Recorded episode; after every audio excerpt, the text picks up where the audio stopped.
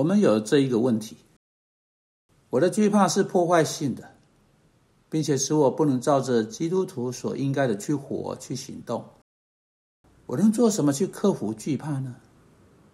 许多人对惧怕有问题，基督徒并没有从这个问题免疫。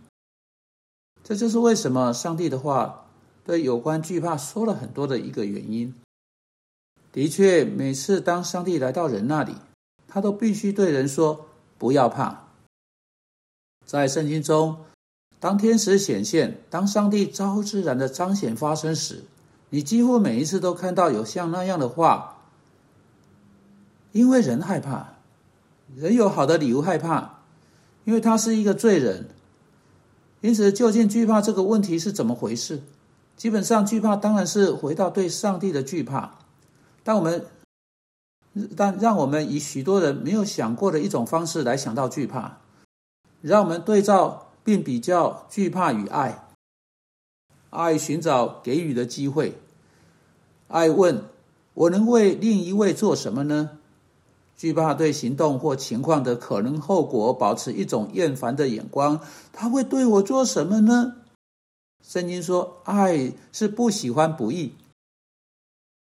惧怕很少想到别的事情，爱努力去做今天的任务，他忙碌到没有时间忧虑明天。但因为惧怕只聚焦在明天，他就未能去承担起今天的责任。爱导致更大的爱。完成一个人的义务，把平安、喜乐、满足、更大的爱和献身带到工作去。反过来，惧怕触发更大的惧怕，惧怕的循环是恶名昭彰的，难以破除。因为未能承担起责任，惧怕带来额外的后果，不负责任的行动。你可能会说，这是何等奇怪的方式来开始讨论惧怕？你可能会想，为何要对照惧怕和爱呢？为何不是惧怕与平安？或是惧怕与安全感，或惧怕与平静，对这个问题的答案，可以在约翰一书四章十七、十八节找到。在那里，使徒约翰将惧怕与爱摆在一起，当成是互相排斥的。尽管约翰在那段经文，特别是关注到啊要来的审判，指明从上帝来的爱，以及对上帝爱的确信，会将对审判的那种惧怕。全部一扫而光。当约翰说爱既完全就把惧怕除去时，他的话也要求更广一点的应用。看来他好好像把一般性的原则应用到一个特定的个案，以及对审判的惧怕。这是明显的，因为在他分析惧怕的本质及其影响时，他借着对惧怕做出一般性的分析来做。他说。惧怕哈，不特别是对审判的惧怕，而是说惧怕里含着刑罚等等。因此，我们在那里就有一个非常要紧的原则，就是爱比惧怕更强大，能将惧怕除去。那么，爱就是对惧怕的答案。有一个墙上的匾额，正确的写着：对上帝的惧怕是挪去所有别的惧怕的一种惧怕。惧怕敌人是爱。既然这样。除去惧怕的方法就是穿上爱，认清这个事实的辅导者，认清上帝话语这个动态性的基督徒们，就很正确的走在去到合乎圣经的答案的路上，解决跟呃惧怕发生关联的许多问题。你说好的，那么爱怎么跟呃这这那么爱跟惧怕怎么互相对立呢？并且这点实在实际的经验、实际的情况中如何产生出来的呢？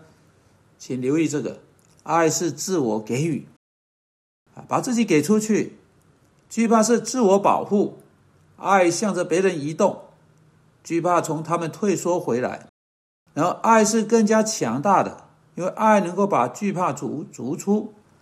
那么，在你处理你的惧怕时，上帝说你必须用使用更强大的力量，爱，爱的爆炸性的力量可以将那个惧怕赶出去，在。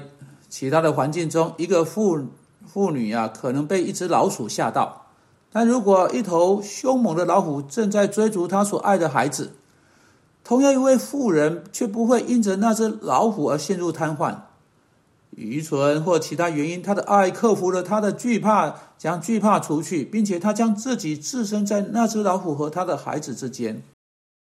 爱比惧怕更大。一个被老鼠瘫痪的妇人，因着爱站在一只老虎面前；一个因着胆怯不敢过桥的男人，在听到跟他孩子啊自己孩子有关的一场车祸时，奋不顾身将自己置于两座桥梁之上。是他，不然的话绝对不靠不会靠近他的孩子的。在跟过程中，绝对没有经验到任何的惧怕。就在几天之前，他拒绝走过这两座同样的桥梁。是什么造成的不同呢？你知道，对这些孩子的爱，把惧怕除去。因此，惧怕与爱倒转地变化，更多的惧怕就更少爱，更多的爱就更少惧怕。你看，他们通常好像跷跷板的哈。我们所有人都当记住这个令人鼓舞的事实是：爱是这两者中更重的，因为爱能把惧怕除去。因此，啊，照着约翰一书，你的任务是留意使使你对上帝的爱，以及你对你邻对你邻舍的爱得以完全，如同约翰说的：“爱既完全，就把惧怕除去。”你越爱上帝，并且去寻求去做上帝希望你在那个情况中去做的事情，你就越少惧怕那个情况。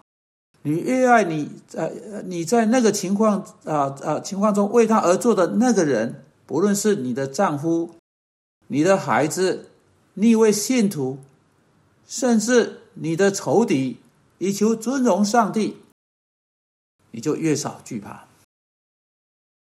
我不知道你的情况是如何了，我不知道你的情况啊是什么，但我知道这点：如果你开始在爱中把你自己给出去，而不是闲坐在那里去思考有可能发生的各种可怕的后果，并且把你的时间花去思考我如何把我自己更多的给出去。我如何能够去做？上帝要我如何为他或为其他有关的的的人做什么？放在这些想法上面，惧怕会很快的消失无踪。